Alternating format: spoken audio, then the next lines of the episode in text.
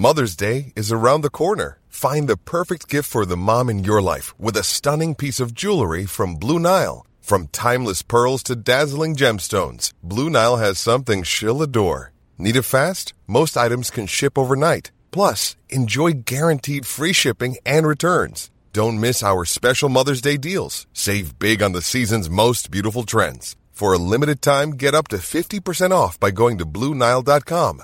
That's BlueNile.com. Lock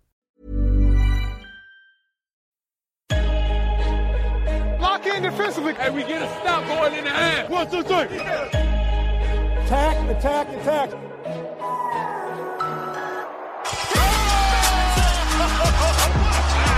and a chase down block. He erased it. Three.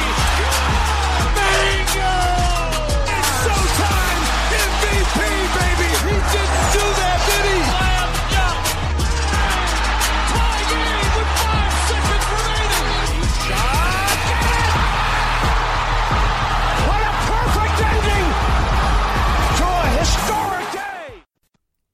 Salut à tous, bienvenue dans l'épisode numéro 95 du podcast Dunk Hebdo. Très heureux de vous retrouver pour ce quatrième épisode en huit jours, le septième du mois de janvier. Et oui, on est réactif. Et dans ce podcast, on va réagir au trade du 5 fois All-Star, feu favori pour le titre de MVP de l'année dernière, Blake Griffin.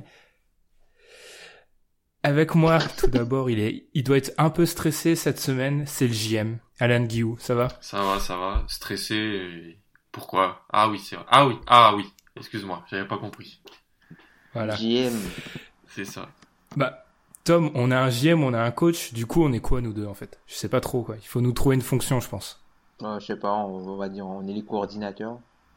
on fait la vidéo. C'est moi. on fait la vidéo, un truc comme ça. c'est moins, c'est moins clinquant quoi.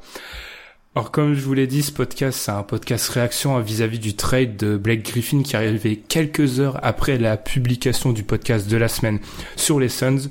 Si vous l'avez pas encore entendu, on vous invite à aller l'écouter. On a parlé pendant 40 minutes des Suns, puis ensuite de Cousins et Robertson.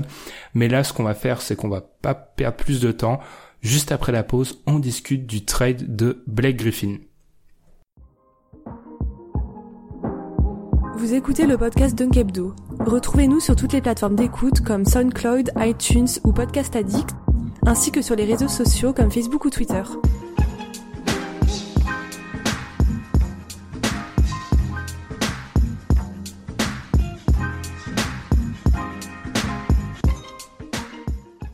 Blake Griffin arrive dans le Michigan, c'est la nouvelle folle de ce début de semaine. Le trade a été annoncé dans la nuit de lundi à mardi, donc récapitulatif parce que c'est important de commencer par ça, je pense. Blake Griffin avec Willie Reed et Bryce Johnson arrive à Détroit en échange de Tobias Harris, Avery Bradley, Boban, Marjanovic, le premier tour de 2018 des Pistons et un second tour de 2019.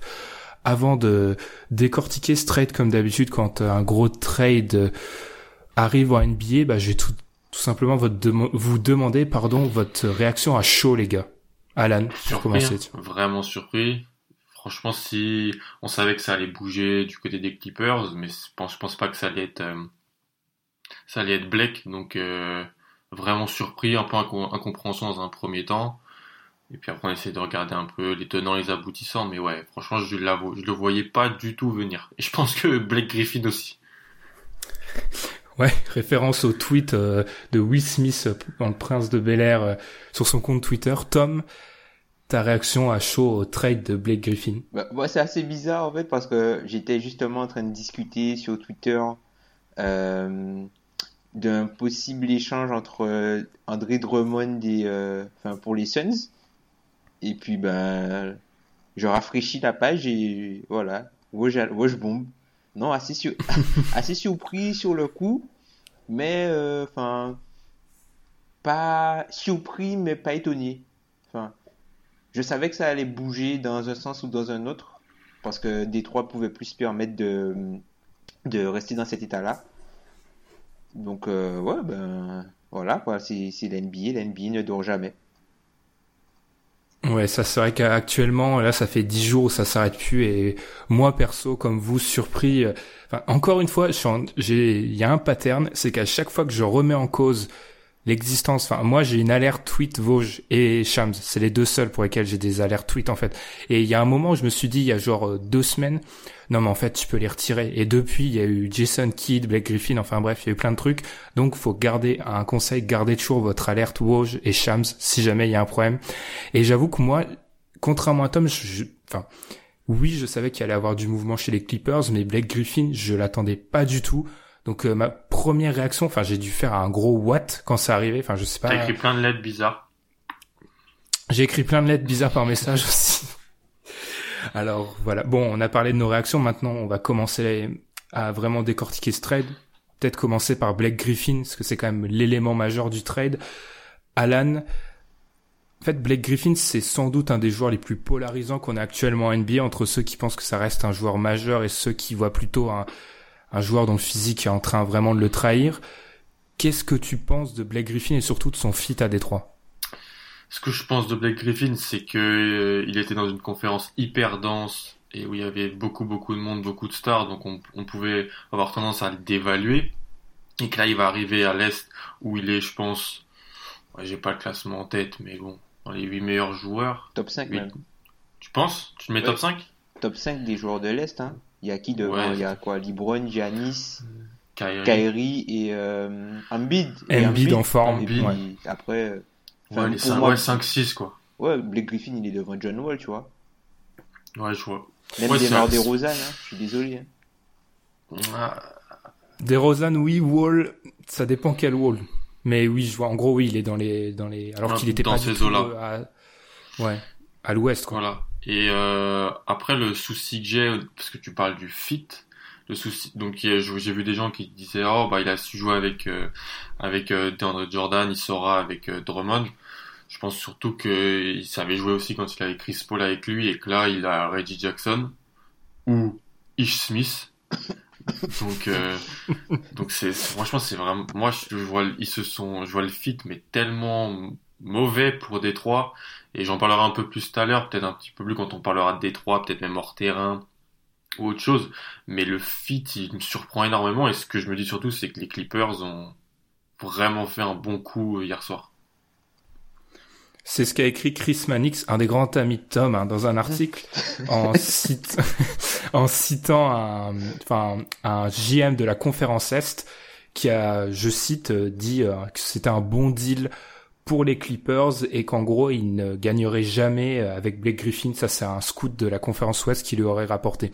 Tom, euh, même question par rapport à Blake Griffin, où tu, te- où situes dans cette, euh, dans ce débat euh, Blake Griffin? Bah, Blake Griffin, si tu veux, c'est le fit de Blake Griffin, c'est pas un, un, un, intérieur, on va dire moderne. C'est en gros, c'est l'ancienne Darling. Si tu veux, Blake Griffin, c'est un peu ce qui est devenu Anthony Davis aujourd'hui par rapport à Giannis. Quand, euh, je sais pas si vous vous souvenez de la saison euh, rookie de Blake Griffin, c'était quelque chose, Si, enfin, si, c'était ouais. quelque chose d'extraordinaire euh, ce qu'il faisait. Et puis au fur et à mesure, il est devenu fort et on s'est habitué à ça. Et on s'est habitué à ça alors que, enfin, pour moi, Blake Griffin c'est un super joueur. Le seul souci en fait, c'est c'est- ce sont les blessures. C'est un super joueur. On a, on oublie, enfin, je sais pas si les gens se rappellent la saison, la, série de playoffs que Blake Griffin fait contre les Spurs. Je pense que c'est, la série de playoffs la plus sous-estimée pour un joueur dans les années récentes. Il fait une série incroyable. Certes, on n'en parle pas parce que c'est Chris Paul qui met le, shoot pour éliminer les Spurs, mais Blake Griffin, il fait une série incroyable. Et enfin, le, le problème avec lui, c'est que Blake Griffin, c'est un joueur qui est dur à fitter en fait. Parce que c'est pas un joueur qui est à l'aise pour aller sur le périmètre comme les quatre classiques. C'est pas un joueur qui peut jouer au poste 5 comme ce que demande le jeu aux nouveaux intérieurs. Et c'est pas non plus euh, un joueur euh, défensif. Donc après, Blake Griffin, tu le prends, mais en le prenant, tu mets euh, un peu comme Westbrook, tu vois, tu, en le prenant, certes, il est très fort, mais ses limitations mettent un plafond sur ton équipe. Toujours, bah c'est ce qu'un peu a dit hein, toujours le même euh, le même scout de la conférence Ouest dans l'artiste de Chris Mannix qui a dit que Blake et DeAndre Jordan c'était un bon front de court mais pour 2005 et que de la façon ouais c'est c'est très et en gros il rajoute que c'est c'est un nouveau jeu et que la façon dont Griffin joue bah, ça le rend très difficile à construire autour de lui. Et je suis d'accord avec toi, Tom. Et aussi, je tiens à rappeler le début, le début de série, pardon, de Blake Griffin contre les Rockets il y a quelques années, où il avait été impressionnant aussi. Et oui, je suis plutôt d'accord, c'est un joueur qui est un petit peu anachronique, on va, on va y revenir et qui, enfin, il fait, en fait, il est, il a un jeu parfois, ça ressemble un peu, euh, sans le réduire à ce niveau-là, mais ça ressemble un peu à la description que j'ai fait de Dragon Bender il y a quelques jours, en fait. C'est qu'il a le poste d'un 5 ou d'un petit 5 et qui joue comme un 3, ce que Blake Griffin s'écarte de plus en plus. Mais c'est vrai que je trouve qu'on est un peu dur avec lui et je dis pas ça pour réhabiliter mon pic pathétique de du MVP de l'année dernière. Je pense vraiment que ça fait au même titre que des mecs comme Dwight Howard ou Chris Paul, c'est des mecs qui ont tellement subi les critiques qu'on a tendance à oublier leur valeur sur le terrain qui est qui est très grande. Alan, t'as parlé du fit. Si tu veux, on peut. C'était pas comme ça que c'était prévu, mais on peut direct commencer sur Détroit vu qu'on en a un peu parlé. si je peux me permettre de te couper, moi ça me fait penser à à Stoudemire en fait, ah. euh, Blake Griffin. C'est-à-dire que c'est, il a dans ses premières années, il a été tellement impressionnant, tellement fort qu'on a atteint un très haut niveau sur lui et qu'on avait une très belle estime de lui. Des équipes aussi, donc on lui a donné de l'argent. Là, par exemple, le contrat, il est, il est faramineux, il est pharaonique. Et je sais plus si physiquement il peut faire ce qu'il était, ce qu'il pouvait faire avant, et, si ce qu'il faisait avant est quelque chose de très bien dans la NBA moderne. Je sais pas si je me fais comprendre. Ouais, bah, si, je, je vois, comprends, je comprends l'analogie pour rebondir sur ce que tu as dit. Je comprends l'analogie, mais Blake Griffin, c'est un joueur qui, qui fait quand même évoluer son jeu. C'est un joueur qui a offensivement, pour le coup, une sélection de tirs qui est totalement euh, dans la NBA moderne. C'est un joueur qui prend 65% de ses tirs soit dans la restricted area, soit à 3 points. Il shoot à 65% dans la restricted area et il shoot à 34% à 3 points.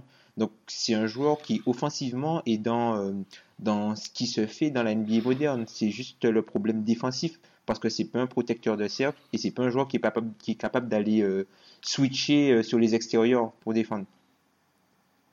Ouais, c'est pas. Je, je, vois la comparaison, il y a un peu le, joueur déchu qui s'appuyait sur son physique. Et c'est vrai qu'Amaris Stoudemire n'avait pas fait autant évoluer son jeu que Griffin. Après, c'est Amaris Stoudemire, il arrive à New York en quoi En 2010. Donc, euh, à l'échelle de la NBA, 2010, c'est un tout autre jeu. Mm. Donc, euh, c'est vrai que, bah, juste moi, j'ai calculé d'après mes calculs, donc probablement faux, hein, mais sur les quatre dernières années, Blake Griffin, il a raté, euh, non, il a joué que 66% des matchs possibles pour les Clippers. Et ça va être là, c'est toujours la limite quand on parle de Griffin en 2018, c'est son mm. physique, est-ce que ça va tenir? Et pour peut-être enchaîner sur le fit, j'avoue que, en fait, ce que je lisais à droite à gauche chez les Américains, c'est qu'en gros, s'il y a bien un joueur qui peut faire fonctionner peut-être Drummond en 4, un 4 qui peut faire fonctionner Drummond, c'est Griffin. Et j'avoue que sur le plan offensif, je pense que c'est vrai, mais sur le plan défensif, j'ai quand même des sévères euh, des questions qui se posent autour de l'association quoi. Bah, si tu veux, Griffin, il y a, eu cet été, je ne sais pas si vous vous souvenez, quand Chris Paul est parti, il y a eu euh, le, courant point Blake en fait qui s'est levé et qui finalement n'a pas vraiment eu lieu, enfin qui a eu lieu quand même au début, mais après il s'est blessé, après tu as eu Théodogic qui est revenu, Lou il a pris les choses en main. En fait, Point Blake, si tu veux, pour un gars comme Van Gundy, ça peut être un peu son Glue en fait. Enfin, je, je mhm. vulgarise un peu le truc, hein, c'est pas, enfin, Blake Griffin est un bien meilleur joueur, mais ça peut être le, truc, c'est que avant un joueur comme Blake Griffin, tu es obligé de repenser ton système autour de lui. Tu peux plus jouer, par exemple, avec Blake Griffin, tu peux pas jouer avec Smith. Tu peux pas jouer avec Smith. Il faut que tu joues avec mm. des gars pour du mm. spacing, tout ça, pour que, pour que Blake Griffin puisse opérer dans le spacing et même avec il est là le euh, problème. Mais il est là le problème. Tu les as pas. Ces mecs-là bah, vous avez, vous peut-être pas, enfin, je voulais garder ça pour plus tard qu'on allait parler de Détroit, mais en fait, mm. moi, je me dis que là, maintenant que tu as Blake Griffin, tu es obligé de jouer avec Kennard, tu, tu mets Kennard dans le 5, de toute mm. façon, Bradley est parti. Ah bah oui, Et à la main, je suis désolé, mais, enfin, je mets Galloway, hein. À la main, je mets Galloway, hein, et puis euh, les mecs. Euh... Et Bullock en 3 Euh, le truc, c'est que tu vas pas, dé- tu vas pas défendre. hein. Si tu as un 5 comme Ah ça, bah, tu vas pas défendre. ouais. Mais en même temps, Stanley Johnson, je pense que si tu le rajoutes, il te coûte plus offensivement qu'il va te rapporter défensivement. Donc, euh, c'est pas la peine. Enfin, le solde est négatif. Donc, limite, ouais, Bullock, en... tu vas pas stopper grand monde, mais au Mm. moins, tu, tu seras dangereux. Tu peux maximiser Blake. Et ça annule ce que dit Ben, parce que Ben dit que, et c'est plutôt possible que son association avec Drummond elle peut aider Drummond défensivement, mais, si- mais si t'as à côté trois joueurs d'un, où le niveau il, baisse tellement, ça va beaucoup moins se voir et l'impact il sera bien moins important. Ah non, j'ai dit qu'il pouvait l'aider Ouais, offensivement. offensivement j'ai dit. J'ai Ah, dit oui. J'ai pas dit défensivement, t'inquiète pas. Ben, offensivement, si, si par exemple tu as, Point Blake avec des shooters auto et Blake et euh, d'André Drummond en, en lob target, ça, ça va. Hein. T'as Ouais, mais on parle de t'as Langston, mais Langston Galloway, Luke Kennard et Reggie Bullock. Hein. des gars qui sont là que pour shooter. C'est pas du spacing de, de compétition, mais c'est pas c'est pas Ishmis et, et Stan Johnson. Mais est-ce qu'on est vraiment confiant pour donner le ballon à Blake Griffin comme un, un Ben Simmons? Non. Euh, pas à ce point, mais Je je suis confiant pour lui hein. donner. Je suis confiant pour lui donner la balle comme un. Enfin, s'il y avait un, si le partage de la balle se ferait à aller 55-60% Blake Griffin et un autre porteur de balle qui a le ballon 40% du temps, je pense que ça peut passer. Mais mettre trois shooters avec lui, autant oui pour mettre en bonne condition Griffin, ça passe. Mais pour l'équilibre de ton attaque, je suis pas sûr que, par exemple, rien qu'au niveau des pertes de balles, je sais pas si tu t'y retrouves vraiment. Hum, hum, hum. Ça, ça s'entend, ça se comprend. Faut voir, mais en tout cas, Van Gundy, il a du matos pour travailler offensivement parce que Avery Bradley, c'était pas ça du tout offensivement pour eux. Et est-ce que justement, Alan, tu l'as dit, mais c'est peut-être ça aussi, il faut peut-être se concentrer actuellement en Détroit vu qu'ils ont lâché euh, Avery Bradley et Tobias Harris sur ce qu'il y a autour de Griffin et le pic et les pics sur ce qu'il y a autour de Griffin et Drummond et c'est peut-être là où ça va peut-être pêcher pour les ambitions de, de Détroit. Ouais, c'est clair, parce que qu'est-ce qui te reste? Euh, Il te reste euh, bon Reggie Jackson, Ish Smith à la main, sachant que Jackson est, est sur courant alternatif et en plus souvent blessé. Après, dans ton dans tes bases extérieures, tu en fait ce qui ce qui est drôle, c'est qu'ils ont récupéré que des intérieurs en plus de Griffin. Ils ont récupéré euh, Reed et Johnson. Donc euh, et eux ils ont balancé que des externes. Bon, y a, ils ont balancé Bo- Boban, l'arme de destruction massive, d'accord. Mais si tu regardes les rotations, les 4-5 joueurs qui, qui vont se partager le, le, le, le, temps de jeu à l'aile, c'est vraiment, franchement, le- ce que les Américains appellent le drop-off, la baisse de niveau, elle est, vraiment forte. Parce que je dis pas que Tobias Harris et Avery Bradley, c'était, hyper fort, mais c'était quand même quasiment 35 points de moyenne à eux deux sur, tes lignes, sur tes, dans ton 5. C'est, c'est- ça, pouvait vraiment faire le, ça faisait vraiment des choses intéressantes.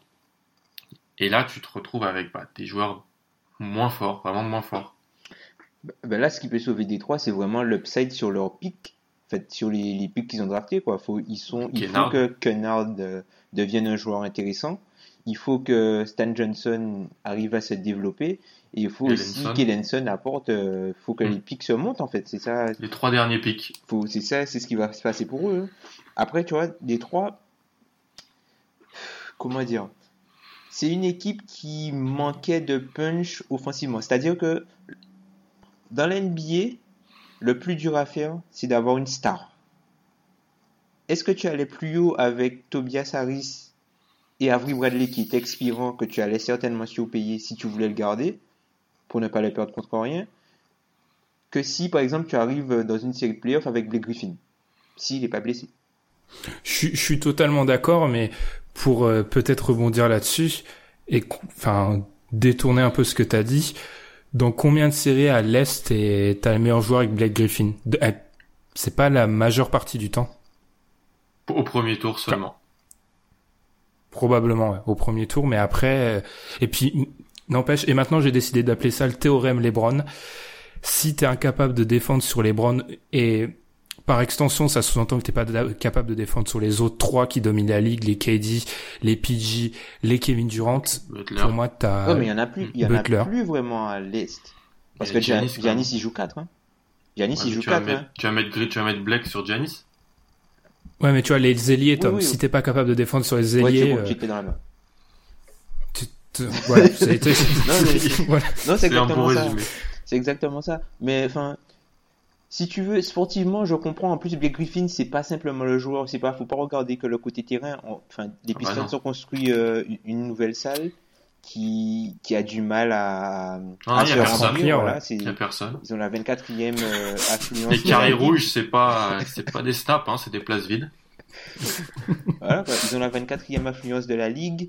Euh, Stan Van Gundy, enfin, Stan Stan Van Gundy est, euh, il est en contrat qui l'an prochain.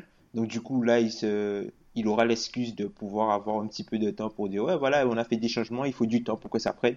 Du coup, il, il, évite de se faire virer cet été.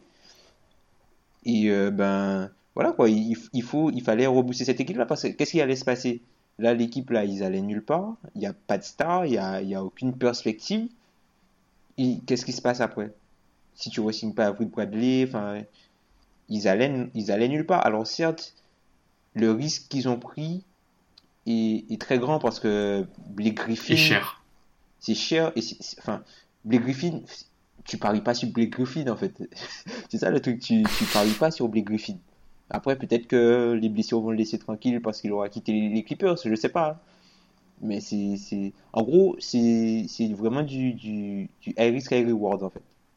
Puis surtout quand tu, quand euh, souvent les Américains disent que pour évaluer un trade dans la, les premières 24 heures, c'est totalement différent d'après. Donc ce que tu fais, c'est que le, l'équipe qui, qui fait l'acquisition du meilleur joueur du trade gagne le trade. Et là, je suis même pas sûr que ça soit vrai en fait. Dès les premières 24 heures. Donc pour moi, ça me pose un problème. Et d'ailleurs, ça, ce que t'as dit, Alan, ça nous permet de mettre une. Et j'ai toujours pas eu la réponse. J'ai pas cherché un ou une astérix. Bref, à côté de cette analyse, c'est que il faut faire attention et écouter peut-être nos épisodes d'il y a quelques mois sur les trades de Butler, PG, etc.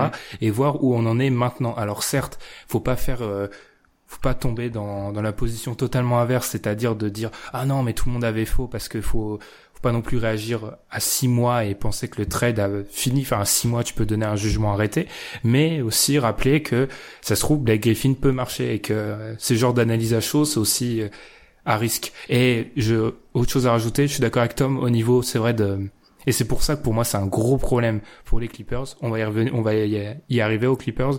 C'est que l'image de marque des Pistons, ça fait un bail que les Clippers, que les Pistons, pardon, parce que association Blake Griffin Clippers, c'est automatique. fait 10 ans On- qu'il y a rien. Ouais, ils ont pas eu un joueur vraiment qui clinquant quoi. C'est des fois la NBA c'est ça aussi, savoir des joueurs qui vendent des maillots et Exact. qui Il y a pas que le cap Qui arrive à faire dans la des- vie. Qui arrive à faire déplacer les foules. Justement, en parlant du cap space, et c'est vrai que Tom, là t'as raison, enfin, juste pour vous donner une indication, pour la saison 2019-2020, donc pas celle d'après, celle encore d'après, dans deux ans, les Pistons ont déjà plus de 100 millions en, en contrat garanti, ce qui est Mm. énorme, quand même.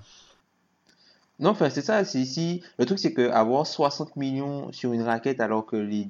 aucun des deux n'est adapté au, au jeu moderne, c'est peut-être euh, un pari perdant. Mais, mais, mais, mais, mais, on parle beaucoup de cap space, mais Détroit, ils allaient attirer qui?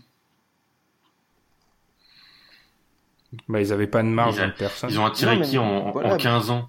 Juste Josh Smith. Jo- Josh tout. Smith qui continue à payer jusqu'en 2020. Attention. Oui, on sait, mais ça, on- J'ai énormément de mal avec cet argument qu'on nous ressort à toutes les sauces parce que les Lakers ont attiré qui sur ces dix dernières années? Personne. Enfin, Il y a plein d'équipes. Ouais, mais il ils avaient, plein ils Kobe pendant 7 ans, genre t'avais pas trop Ouais, mais besoin il y a, de... ple- il y a plein d'équipes NBA qui attirent personne parce qu'il n'y a pas le nombre de free agents chaque année de qualité, il est pas énorme. Donc moi, j'ai dès qu'il est utilisé, j'ai du mal avec cet argument parce que il y a la moitié des équipes NBA, elles ont rien attiré depuis 10 ans en fait. Donc euh, je sais pas. Après, c'est lié au fait que je crois plus au marché, donc euh, c'est fortement lié à ça. Mais l'idée qu'une équipe potentiellement peut rien attirer, j'ai du mal avec ça parce que si t'es compétitif, t'attireras des t'attireras des gens. Ouais, ils ont été compétitifs, ils ont été en playoff il y a deux ans, pourtant ils ont pas réussi. Ah mais il y a 16 équipes en playoff, tu vois. Moi je te parle vraiment être Mm. euh, être proche du titre. D'ailleurs, ça fait combien de temps qu'ils n'ont pas gagné un match de playoff, les Pistons? 10 ans, Ça date, hein? 2007, Ça date, hein? 2000. 2007, hein? 2007, ouais. Ou 2008, 2008 je pense.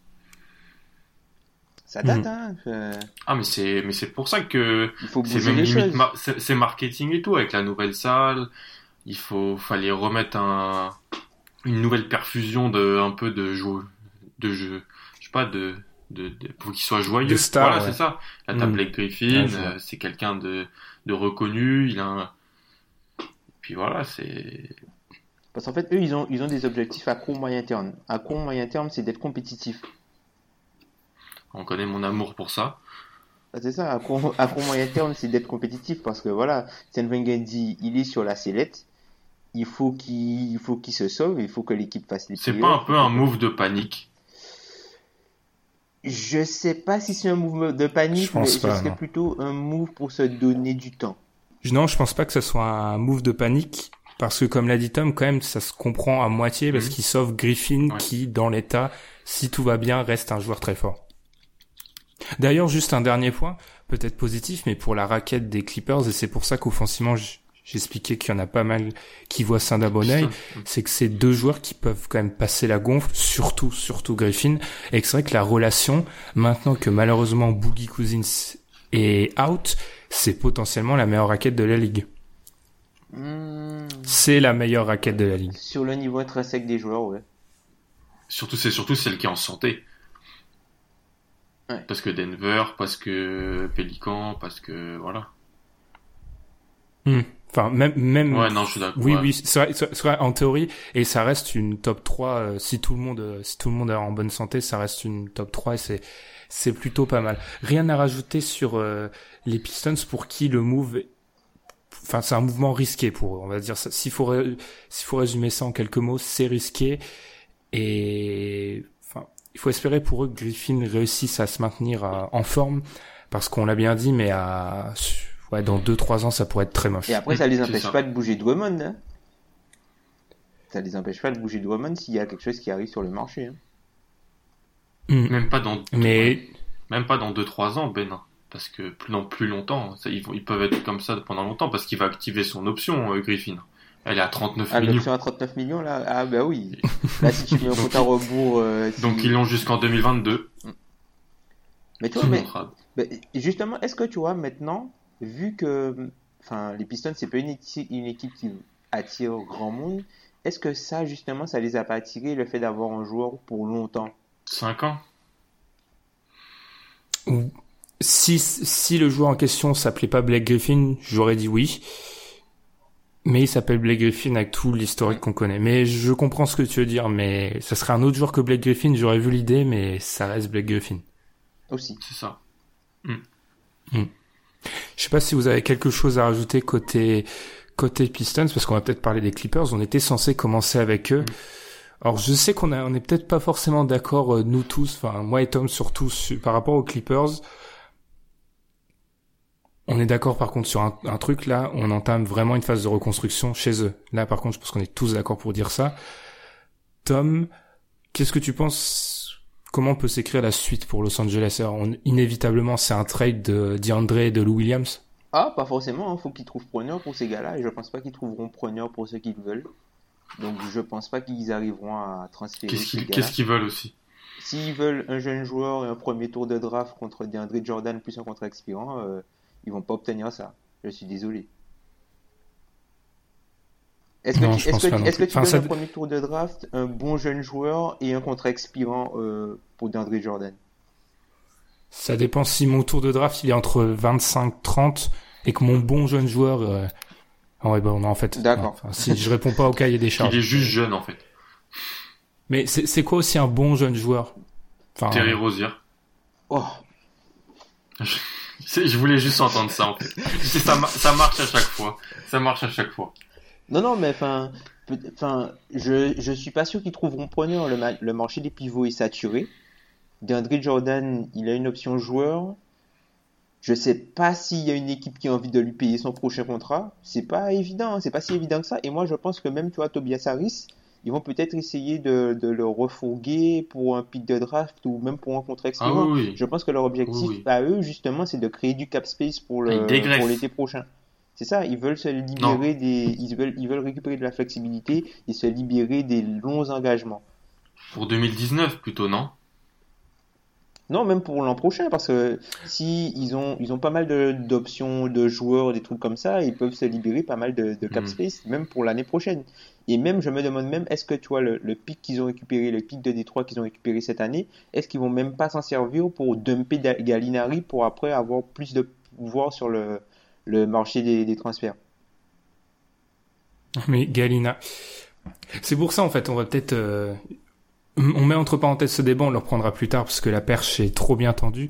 C'est pour ça que j'ai du mal en fait avec le ce qui s'est passé du côté des Clippers et la politique parce que ils avaient une idée, c'était de rester compétitif. Et pour un tas de raisons, ça avait été expliqué par rapport à leur nouvelle salle, entre autres. Euh, fallait rester compétitif parce que mm, au niveau du marketing, avoir une équipe dans les bas-fonds alors que tu ouvrais une salle, surtout une salle pour les Clippers, enfin, ça aurait pu être négatif. Mais au bout de six mois, trader Griffin après lui avoir fait un discours euh, larmoyant parce qu'il voulait rester et surtout avoir ramené Gallinari dans un trade, un sign-in trade pour couper court à tout ça au bout de 40 matchs. En fait, c'est ça n'a aucun sens. Ils avaient commencé la reconstruction en se séparant de Chris Paul et en, en laissant Reddick aller voir ailleurs. Et en fait, il y a ce truc de Gallinari qui vient mais comme un cheveu sur la soupe. Et ça, et ça, en fait, c'est, ça les bloque, ça bloque un peu un truc qui aurait pu être très bien, et ça le nuance totalement, en fait. Parce qu'en fait, c'est leur, leur move en lui-même, là, celui-ci, tout dépendra de ce que va faire Griffin à Détroit. En gros, c'est un peu ça. Mm. Mais là, en fait, moi, ce que, ce que je remets en cause, c'est pas le move comme il est, mais c'est ce qui a été fait il y a six mois. Parce que vu ce qui a été, ce qui s'est passé, euh, et ce trade de Griffin et probablement les autres mouvements, ce qui a été fait il y a six mois, ça n'a plus aucun sens. C'est une rétractation brutale en fait. Mais après, peut-être que justement, ils avaient déjà cette idée dans la tête, mais ils voulaient pas perdre Griffin pour rien en fait. Peut-être que c'est ça. Peut-être qu'ils ont signé Griffin juste pour pas le perdre pour rien. Mais c'est vrai que ça, ouais, pas là... de signer Gallinari, surtout de bah... se hard caper pour Gallinari. Mm. Parce que Gallinari, pour ceux qui tout le monde n'est pas au vent du contrat de Gallinari et j'espère pour votre santé que vous n'êtes pas au vent du contrat de Gallinari. En gros, Gallinari c'est 60 millions. Enfin, si on prend le contrat de cette année, il avait signé pour 60 millions et donc c'est 43 millions sur les deux prochaines années. C'était dans un signé une trade avec, euh, enfin, qui avait amené euh, Jamal, Jamal Crawford, à Atlanta. Et moi, j'ai un peu de mal. J'ai même aussi du mal avec. Je comprends en fait d'un point de vue, euh, d'un point de vue euh, très froid et très calculateur, ça prend du sens de signer Griffin pour pas le perdre pour rien. Mais quand c'est le probablement le joueur, le meilleur joueur de l'histoire de, ta franchise ou en tout cas le plus marquant, parce que je sais que ça amène débat sur les réseaux sociaux, ça. Je trouve ça quand même, euh, c'est limite, hein, parce qu'au bout d'un moment, comme l'a dit Alan il y a cinq minutes, c'est pas que du salary cap au niveau de ta relation, même pour tes futurs free agents. Euh, ça peut poser question. Euh, je suis pas si sûr que ça parce que c'est la NBA c'est un business. Hein. Si tu proposes aux joueurs l'argent, ils iront. Oui, mais si t'es une super, une star ou une superstar qui a d'autres euh, possibilités, peut-être que tu préférerais aller voir dans un front office qui est euh, qui a moins prouvé être un peu instable, enfin pas instable, je veux dire, mais qui a pas fait ce que ce que les Clippers ont fait avec Griffin parce qu'en plus encore une fois hein, là c'est c'est très très très terre à terre mais il l'envoie à Détroit. Ouh. il l'envoie pas à Miami. Ouh. il l'envoie à Détroit. Non mais tu vois le, le transfert de Griffin moi je m'attendais plus à un, un move d'une équipe comme Miami par exemple plutôt que Détroit. Pour moi ça faisait plus sens. Mais bon. Ça faisait plus sens. Mais franchement enfin les Clippers tu sais je de toute façon là c'est trop tard en fait pour tanker c'est trop tard. Ils vont out-tanker qui? Personne. Ils ont pris trop de retard. Et c'est pas parce que c'est pas parce que les équipes ont commencé à tanker qu'ils ont pris trop de, trop de retard. C'est parce que les équipes sont mauvaises et n'arrivent pas à gagner des matchs en bas. Le, le, tank à n'a pas encore commencé. Hein. C'est juste que les équipes sont mauvaises. C'est ce qui se passe. Mmh. Et là, on va se retrouver avec euh, sept équipes de l'Ouest, peut-être, qui tankent. Parce qu'à l'heure actuelle, les Clippers ont le 16e bilan de la ligue. Ils sont un petit peu au-dessus des 50%. Et 16e bilan de la ligue, euh, juste pour rentrer dans le top 10, ils sont déjà... Enfin, il y a un trou entre les Hornets et les Lakers quand tu prends le classement global de la ligue. Mais les Lakers qui ont le 22e bilan de la ligue, bah, ils sont à 19-30. Mm. Donc, euh, ça fait quand même une sacrée différence. Enfin, il y a, entre les deux équipes, il y a 6 matchs d'écart. Et il y a quoi Il reste 3 30 matchs? Ouais, une grosse trentaine de matchs. une trente- Enfin, prendre 6 matchs aux Lakers sur 30, Même si bon, les Lakers n'ont aucun intérêt à, à, à perdre non plus parce qu'ils ont ouais, pas, ils qu'ils ont ont pas, pas leur leur pic. Mais même, Mais par rapport aux autres équipes, euh, style, euh, style Grizzlies, Suns, Mavericks, Kings, même à l'Est, le, les Hawks, le Magic, qui a le pire bilan de la ligue, hein, je précise juste, hein, voilà, je l'avais annoncé, merci. Parenthèse fermée. Qui compte. hein. Non, mais je comprends ce que dit Tom. C'est vrai qu'à ce niveau-là, euh, en fait, eux, c'est plus un move qu'il faudra comprendre sur le long terme, je Ouais, c'est pense. ça. Après, c'est c'est aussi, euh, on savait qu'ils avaient des problèmes avec leur contrat, ça leur permet d'aller de- de- d'être moins cher, donc du coup d'éviter la repeat tax. Et puis, euh, non, c'est c'est c'est un truc intéressant. Et puis, ils rajeunissent un petit peu l'effectif. Avery Bradley, je pense pas qu'il va rester là-bas. Je pense qu'ils vont, je Non. pense qu'ils vont le bouger. Ils vont essayer de le bouger avant, avant, avant la deadline, je pense. Tobias Harris, ça peut être considéré comme le remplaçant de Blake Griffin, mais Tobias Harris, euh, enfin, certes, c'est un meilleur joueur de complément que, que Blake Griffin. Genre, si, si, ça doit être ta troisième option, c'est mieux de l'avoir lui pour des questions de fit que d'avoir Blake Griffin, puisqu'on a parlé du fit de Blake Griffin qui est pas forcément très évident, mais en même temps, enfin, les Clippers, ils vont où? Parce que, enfin, si l'objectif c'est de commencer à tanker la saison prochaine, il y a beaucoup d'équipes qui seront pires qu'eux en fait. Mm. Alan, on t'a pas trop entendu sur les Clippers. euh, vu que c'est un projet euh, sur les jeunes, euh, sur le long terme, ça doit te plaire, J'adore. quand même. Mais c'est surtout que c'est. En fait, ça a du sens, c'est la nouvelle politique, des nouveaux hommes à la tête de, de, cette, franchi- de cette franchise. Donc Jerry West, mais aussi, euh, comment il s'appelle le Lawrence petit, Frank Qui était l'ancien coach de, de, de Détroit. Détroit, ouais, Donc, euh. Peut-être qu'il a passé un ou deux coups de fil, sachant qu'il n'était pas trop aimé là-bas et comment ça s'est fini, mais bon.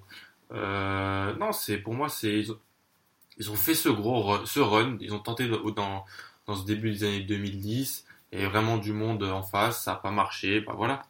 Tu, ils tentent une reconstruction en, en alliant les deux choses qui font, qui font réussir une, reconstruction, c'est-à-dire la flexibilité et la recherche de talent. Et donc pour moi, il- ce move-là, il peut, il peut leur amener les deux euh, à moyen voire long terme. Bah, c'est ça en fait qui fait la, enfin, c'est ça qui fait que qu'ils n'ont pas perdu le trade, c'est parce qu'ils ont augmenté la possibilité d'avoir un meilleur niveau plafond.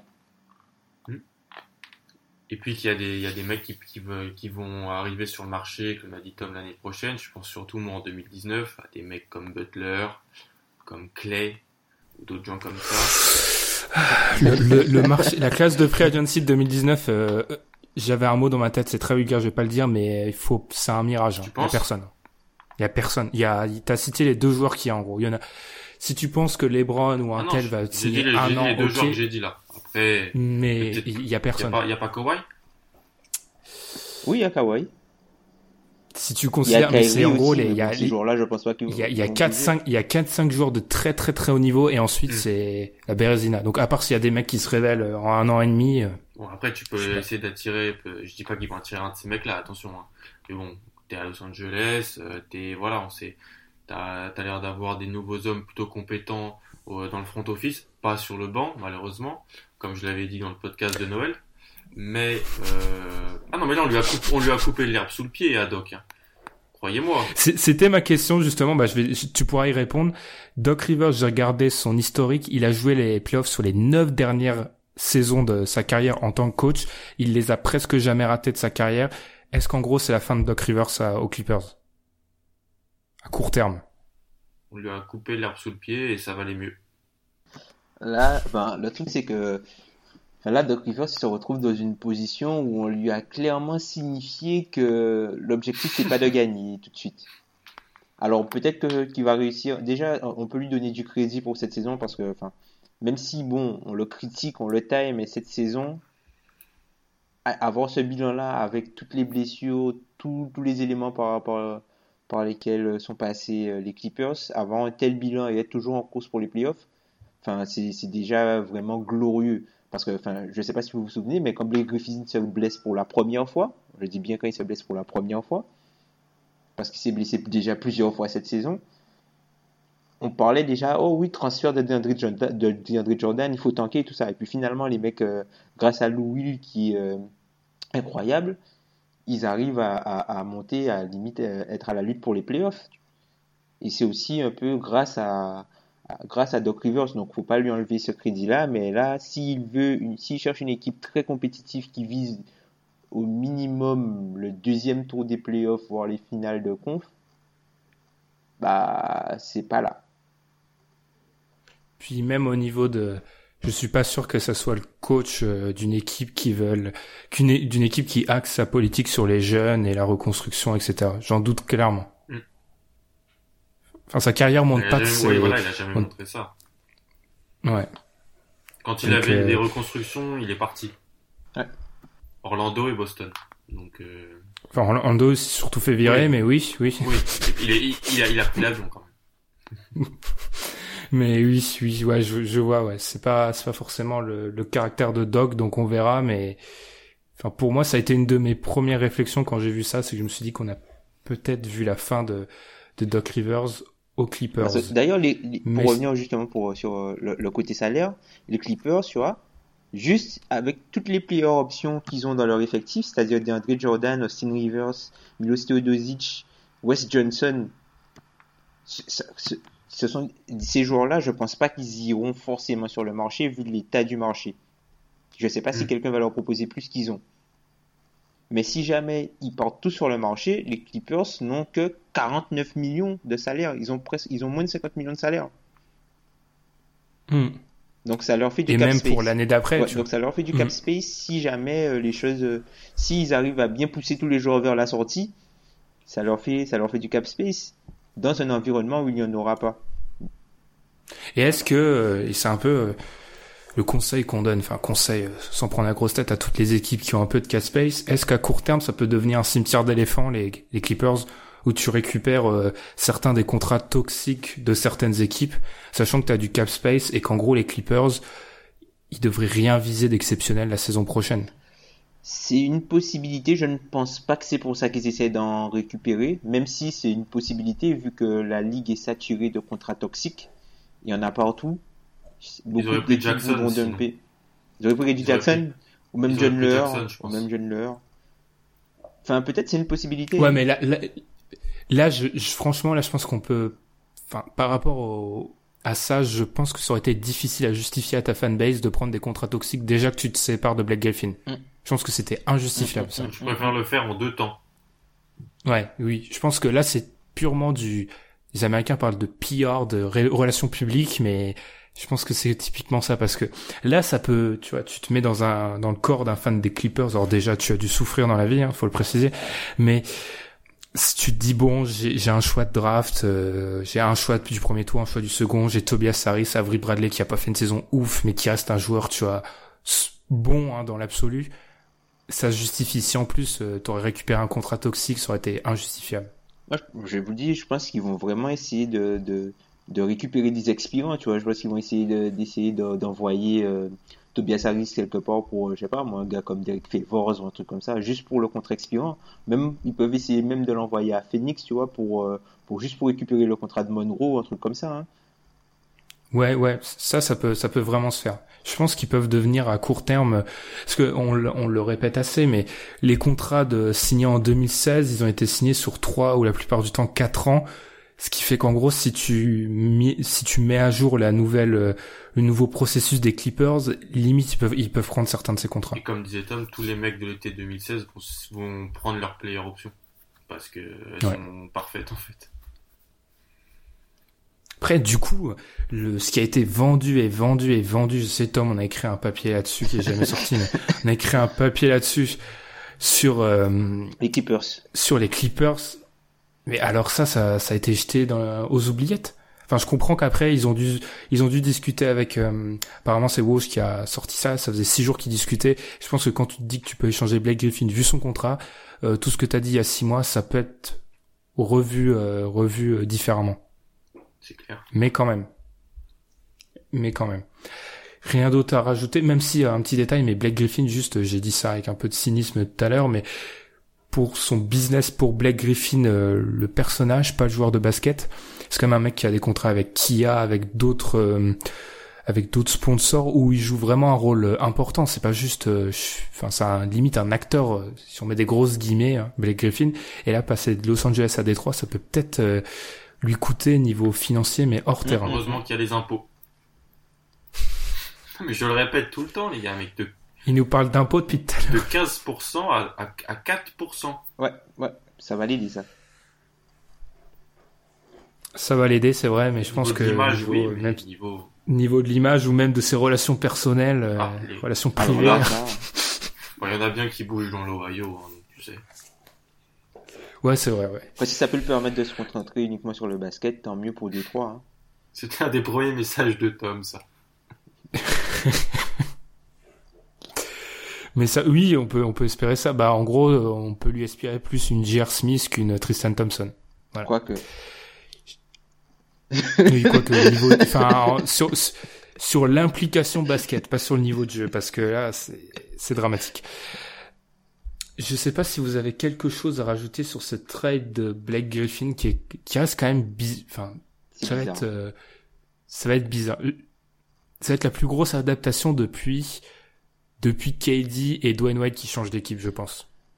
En même temps, ça montre qu'en fait la ligue, euh, la ligue bouge de, on était bloqué il y a quelques années, mais là, là, vous vous rendez compte si on, on, on refait la chronologie, si on se remet il y a, par exemple, il y a, il y a quoi, il y a 18 mois, toutes les stars qui ont changé d'équipe, c'est incroyable. hein. Paul George, Kyrie Irving, Jimmy Butler, Blake Griffin, IT, Carmelo, Carmelo. si on le considère toujours comme une star, ouais, Carmelo. Hmm. Ça fait... Chris, Chris Paul, Paul. aussi, Chris Paul. Ouais, ça fait, ça fait du monde, hein. Demarcus Cousins aussi qui Cousins. a bougé, Millsap. Ça fait, ça Ouais, fait du monde hein, qui bouge. Dwight aussi qui a bougé. Enfin, ça, ça fait énormément de monde. Oh là là, comment j'ai pu l'oublier. Oh là là. Ça fait énormément de monde. On n'était pas habitué à autant de mouvements. Hmm. Et du coup, deux conséquences, n'achetez plus de maillot, de un, et de deux, euh, les non-trade clauses, ça a été une réaction de beaucoup de journalistes américains sur Twitter, ils ont sans doute raison. Les non-trade clauses, c'est clauses hein, qui vous permet de pas être transféré, en tout cas de donner votre avis en, en cas de transfert. Je pense que ça va être la nouvelle lubie des stars NBA quand Et elles vont signer leur nouveau contrat. Ah, Ouais. mais ça, c'est, c'est, c'est dur à obtenir. hein. Enfin, Carmelo Anthony, certes, il est payé, il est payé très cher, mais il avait dû renoncer à quelques millions pour avoir sa no-trade clause. Hein. Bah, je pense qu'ils vont tous faire ce calcul maintenant. Tu vas plutôt choisir la situation plutôt que les billets. Ouais. Bah, si la Et situation ça t'amène, ça t'amène à Détroit, euh, je pense que surtout que les stars, enfin, su- ça s'applique pas à tout le monde, mais certaines stars euh, du niveau, enfin du niveau de LeBron, il y a que LeBron, mais le gratin de la NBA se fait quand même un sacré paquet d'argent hors euh, Ouais. hors terrain. Donc euh, quand même qu'on réhabilite l'image de la ville de Détroit dans ce podcast, parce que c'est toi qui as commencé il y a quelques mois, donc euh, je fais que suivre. Le Michigan et ses affaires hors terrain. Enfin voilà, et, et voilà, c'est- c'est- voilà ce que ça donne quand on nous laisse sur un sujet euh, sans limite de temps. On en est presque à 50 minutes sur Blake Griffin et Détroit Enfin, sur, sur le et les. Clippers. Ouais, sur Mais le vous trade. pensez, vous pensez, vous pensez que les, est-ce que vous pensez que Détroit va en playoff cette année du coup? Ouais, c'est ça, je- c'est ça qu'il faut se demander. Bah, a- C'est ça qui aurait été dû, j'aurais dû écrire dans mes questions. C'est vrai, c'est Washi- grosse erreur de présentateur. a perdu un peu Wall là. Donc, euh, Ouais. Et petit teasing, on va en parler dans quelques jours. ils sont quoi? Ils sont, ils sont neufs là. Ils sont actuellement, les Pistons sont 9e et ils ont deux matchs et demi de retard sur les 76ers qui sont 8. Hmm. Je sais. Moi, je réfléchis, je le réfléchis autrement. Ils ont quatre matchs et demi de retard sur les Pacers et j'adore les Pacers, mais ça va retomber à un moment. Mm. Je sais pas. hein, Enfin, je pense pas. Je pense pas que ce sera pour cette saison. Un peu comme euh, Cousins et Davis, je pense pas que ce sera pour cette saison. Plutôt, plutôt la saison prochaine. Qui vont. Parce que là, ça va être compliqué. Hein. À part si Embiid se blesse, je demande pas ça. hein. À part si s'il y a un truc comme ça à Philly. Enfin, ça va être compliqué. Hein. Ouais, c'est vrai que quatre matchs, même si Pacers se, se calment un petit peu et retombent, c'est vrai que quatre matchs et demi, c'est Voilà, parce assez énorme. reste que 30 en Ouais. fait. Mm. Et ils sont sur, ils sont sur euh, 9 défaites sur les 10 derniers. hein. Sachant qu'il y en reste que 30, mais le temps que vraiment Griffin s'acclimate, euh, comptes 4-5 matchs, enfin à part euh, vraiment si ça, ça fit tout de suite, ça peut être Mm. difficile. Après, ça serait un premier échec, euh, ça serait, ça serait une erreur de le juger comme ça, mais ça va être jugé comme ça. Ça serait un premier échec de pas taper les playoffs dès la première saison, enfin le premier bout de saison de Griffin à Détroit. Oh, je suis pas si sûr. Enfin, tu prends de l'avance pour la saison prochaine. Disons ça. Ouais, mais ça sera jugé Ouais, comme ouais. ça, Comme pour les Pelicans. tu vois. euh, On a, comme pour Exactement, les Pelicans, euh, on avait dit la même chose, alors que cette saison, ça fonctionne. Et peut-être que s'ils avaient pas eu, euh, euh, s'ils avaient pas eu le- la saison dernière pour un peu euh, s'acclimater ensemble, ils auraient pas euh, démarré de cette façon-là cette année. Ouais. Et côté côté Clippers, bah là la question se pose pas des des playoffs, mais c'est vrai que comme tu l'as dit, Tom, euh, va falloir quand même passer un paquet d'équipes pour pour tanker. Rien que le Jazz, le Jazz a quatre matchs. hein. Et le, Juste pour vous le donner Jazz une idée. quatre hein. matchs, et je Quatre- crois que le Jazz, ils ont, ils ont un bilan au niveau de celui des Knicks. Oui. C'est ça. Quand tu prends au niveau de la ligue, euh, on en est là. Les le Jazz à 21-28, les Knicks sont à 22-28. Et puis le truc, c'est que certes, l'organisation veut tanker, mais les joueurs qui sont là, il y a, y a pas mal de joueurs qui ont des options, il y a des joueurs en, contracteur, par exemple Will. Peut-être que finalement, tu devras peut-être donner le Will pour, contre rien, parce que le Will, si tu le gardes dans ton équipe, il est en année de contrat, il va être bon. Enfin, t'as quand même perdu Blake Griffin. Je comprends, il va être bon, il va, il va te faire gagner suffisamment de matchs pour, euh, pour pas être, pour pas trop descendre, mais il va pas t'en faire gagner des milliers de cents non plus. Parce qu'une équipe avec euh, Lou Williams et DeAndre Jordan comme deux meilleurs joueurs, euh, c'est faible. Mm. Faut, faut dire la vérité, c'est faible. vois, comme en même temps, il y a eu la blessure de, il y a eu la blessure entre temps de, de Demarcus Cousins.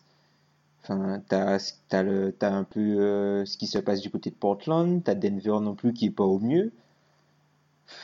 Franchement, euh, en tout cas, je, pense qu'en fait que le, ce transfert-là, ça va relancer en fait, euh, ça va un peu relancer la course au playoff, tout simplement parce que peut-être que tu vois une équipe comme Utah, peut-être qu'ils vont y croire, ils vont se dire bon de toute façon eux ils sont décrochés, les Pelicans ont perdu des Marcus Cousins. Si on récupère un joueur, peut-être qu'on peut faire le forcing pour essayer d'aller en playoff. Tu vois, ça peut peut-être relancer un petit peu euh, le marché des acheteurs et des vendeurs sur euh, à la trade deadline. Mm, C'est peut-être, c'est peut-être ça la surprise, Alan. C'est que, et là, il faut, faut pas remonter bien loin, faut remonter à notre épisode sur les Suns, dans l'overtime, où on parle des Pels. On expliquait que les Clippers, potentiellement, c'était une équipe qui pouvait aller chercher les playoffs. Là, ça a été complètement abandonné. Ouais, c'est clair. Je crois que Tom disait qu'il les, voyait, voyait plutôt les Pelicans, pourquoi pas faire les playoffs, Pierre beaucoup moins. Et c'est vrai qu'avec les Clippers et tout, et même vous parlez d'une potentielle blessure de Griffin, donc euh, sachant qu'il est parti, c'est un peu la même chose. Donc euh, ouais, carte un peu redistribuée, mais si je suis les Clippers, moi, je déstocke. Donc, vous me connaissez. On va l'appeler Brico Dépôt, en fait. Euh, je sais pas si vous avez quel... je- c'est ma, mon nouveau leitmotiv, je, ra- je dis ça à peu près 25 fois par épisode maintenant, mais je sais pas si vous avez quelque chose à rajouter, mais je pense qu'on a un peu tout dit, hein. euh, on n'a pas trop parlé, enfin, de Boban, mais Boban, je- c'est marrant au début, Boban, mais, enfin, je sais pas si les gens l'ont vu jouer, parce que fondamentalement, c'est quand même, c'est limité, hein, faut être Il est très honnête. dangereux quand il est sur le terrain, Boban. hein. Le mec, il- il- Pour ses coéquipiers et pour Ouais, c'est même pas ça, c'est-à-dire qu'il est tellement grand qu'en fait, t'as qu'à balancer le ballon, euh, tu peux rien faire en fait. dès qu'il est, dès qu'il, dès qu'il a un deep catch, enfin, dès qu'il attrape le, le ballon assez profondément dans la raquette, il a qu'à envoyer sur la planche. hein. C'est, un move automatique. Et ça reste un pivot backup. ouais, ouais, ouais, Enfin, voilà, c'est un peu, un peu fantasque et marrant, quoi. Mais atypique, Il y a hein, voilà. très arrêt, tout ça. euh. Là, ils sont plus, les Clippers, ils sont plus dans la, l'homogénéité, la, la, la, ils sont plus dans la, la quantité que dans la qualité. Si tu veux, les Clippers, c'est un peu, si on doit faire un parallèle, c'est un peu une équipe comme, euh, allez, on va dire Miami, du coup. Mm. Là, Sans- là, sans, ont publié Griffin, c'est un peu soit comme Miami ou soit comme Charlotte. Mm. Ouais, plus comme Miami, sans joueur qui sort vraiment la tête, sauf Goran Dragic, All-Star. Euh, voilà. Ne me lance pas sur ça. Merci. Ouais, on, on, va, on va, on va pas en parler, même si ça nous permettrait de parler du All-Star Game, hein, qui était chassé de la programmation du site. C'est une honte. on va peut-être finir là-dessus. C'est catastrophique. Que, que voulez-vous? Je me bats, tu vois. Là, j'ai dit ça aux auditeurs, je me bats. Mais C'est la, faute du c'est la faute du médecin des Pélicans. Voilà. C'est, c'est, oui, c'est tout est de sa faute, de toute façon. Voilà. C'est, c'est bon, on a trouvé notre prochaine tête de Turc Jali, c'est même plus marrant, je vais m'attaquer au médecin des Pélicans maintenant. Enfin, sur ce, on espère que vous avez apprécié ce, ce quatrième épisode en huit jours, c'est incroyable. Quand même, c'est une réaction à... Non, mais c'est vrai que là, on était obligé de réagir parce que, encore une fois, encore une fois, la NBA nous offre un événement le lundi et on n'allait pas attendre jusqu'à, jusqu'à quand? Jusqu'à, bah, di- dimanche et lundi prochain pour vous, pour en parler. Parce que d'ici là, je sais pas, enfin, à ce rythme-là, il va se passer quoi? Enfin, Paul George va arriver, il va être transféré, je sais pas quoi. Enfin, on sait pas ce qui va se passer. Donc, on préférait réagir à tout ça dès, euh, dès La mardi. fête deadline est que dans 10 jours. Hein. Mm. Ça arrive vite, hein. On va, on va, on va espérer qu'il n'y ait pas une, euh, un effet boule de neige parce que on aime bien enregistrer les épisodes, mais on va dire que c'est légèrement frustrant de sortir un épisode genre sur les Suns et de voir euh, cinq heures après qu'il y a un événement dont tout le monde va parler après et que notre, notre petit épisode sur les Suns est un peu mis de côté. tu vois. On aime bien quand même euh, quand on fait un focus sur une équipe que qu'il se passe pas trop de choses dans les 48 J'aime heures bien après. parler de Jay Triano. Exactement, qui est un pas si mauvais coach que ça, hein, je tiens à le préciser. Et sur ce, bah nous du coup, on va se quitter. N'hésitez pas à nous donner un sur Twitter et sur Facebook où on vous invite à nous suivre votre avis sur le trade de des Clippers. Allez, je vous avais pas préparé là-dessus, mais si on devait donner une note sur 20 des deux côtés, pas du tout préparé, hein, donc je vous laisse le temps de la réflexion. Moi, je vais dire que pour les Clippers, en fait, pour les Clippers, je vais faire comme vous savez, les profs des fois ils vous notent, mais ils vous notent pas par rapport à votre copie, mais par rapport à ce que vous auriez pu faire. Ah oui. Exactement. Et ben moi, je vais donner un 13 ennemis aux Clippers Ah oui, les ennemis. parce qu'en fait, il y a des ennemis carrément, ouais. Je donne un 13 ennemis aux Clippers parce que ça n'a aucun sens à ce qu'ils ont fait il y a six mois, tu vois. Si, si il y a six mois il se serait passé autre chose, j'aurais pu donner plus, mais là, ça baisse un peu la note. Et par rapport aux Pistons, je vais mettre un 8, mais qui peut se transformer soit en 4, soit en 16 dans Mm. deux ans. Bah, moi, pour les Pistons, je vais mettre 12 pour la prise de risque. Pour la prise de risque parce qu'ils ont tenté. Et euh, enfin, parfois, on dit que vaut mieux, euh, vaut mieux tenter que rien faire. Donc, ils ont tenté, ils ont pris un risque. Donc, je salue la prise de risque, même si ça peut, euh, ça peut, ça a plus de chances de mal tourner que de bien tourner par rapport à l'historique de Blake Griffin. Mais bon, j'espère pour eux que ça, ça ira bien. Et pour les Clippers, euh, c'est compliqué en fait pour eux parce que par rapport à leurs nouveaux objectifs, c'est très bien ce qu'ils ont fait, mais par rapport au côté euh, Blake Griffin, parce qu'ils savaient qu'ils voulaient pas le payer, euh, savaient qu'ils voulaient le, pa- le payer jusqu'à ses 30 ans en fait, 30, 32 ans, autant d'argent. Ils savaient qu'ils voulaient pas le payer. Donc si je vais dire, allez, je vais dire 14, 14, 15, 14, 15.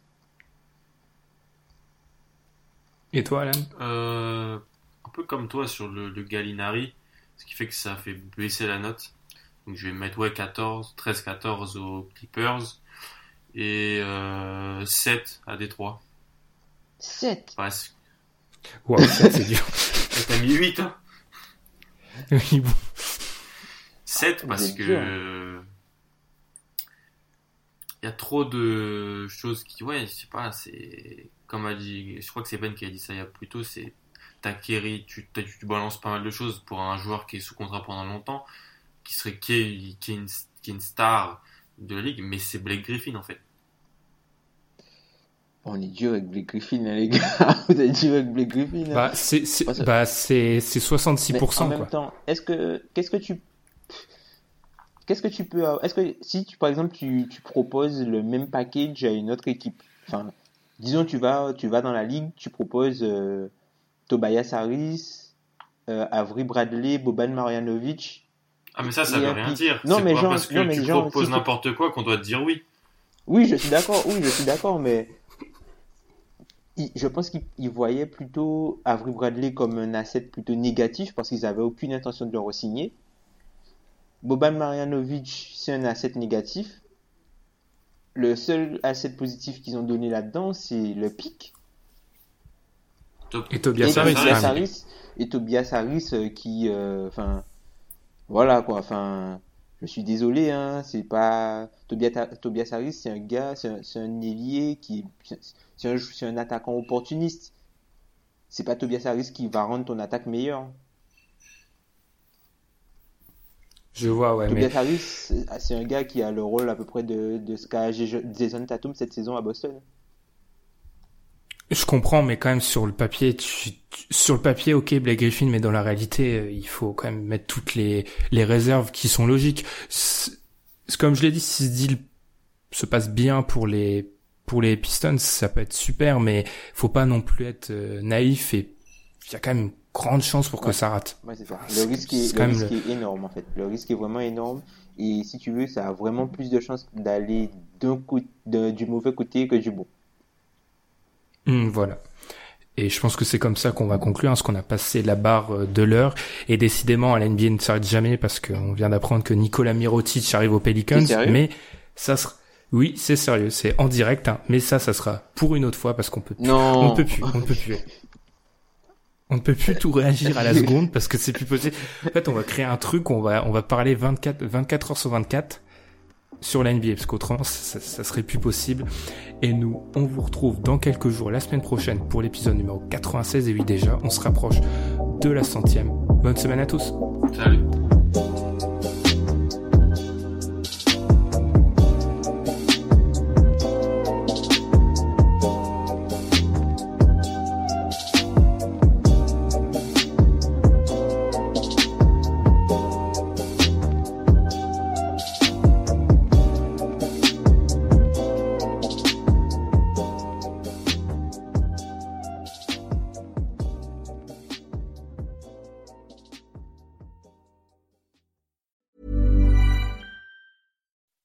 When you make decisions for your company, you look for the no-brainers. If you have a lot of mailing to do, stamps.com is the ultimate no-brainer. Use the stamps.com mobile app to mail everything you need to keep your business running with up to 89% off USPS and UPS. Make the same no-brainer decision as over 1 million other businesses with stamps.com. Use code PROGRAM for a special offer. That's stamps.com, code PROGRAM.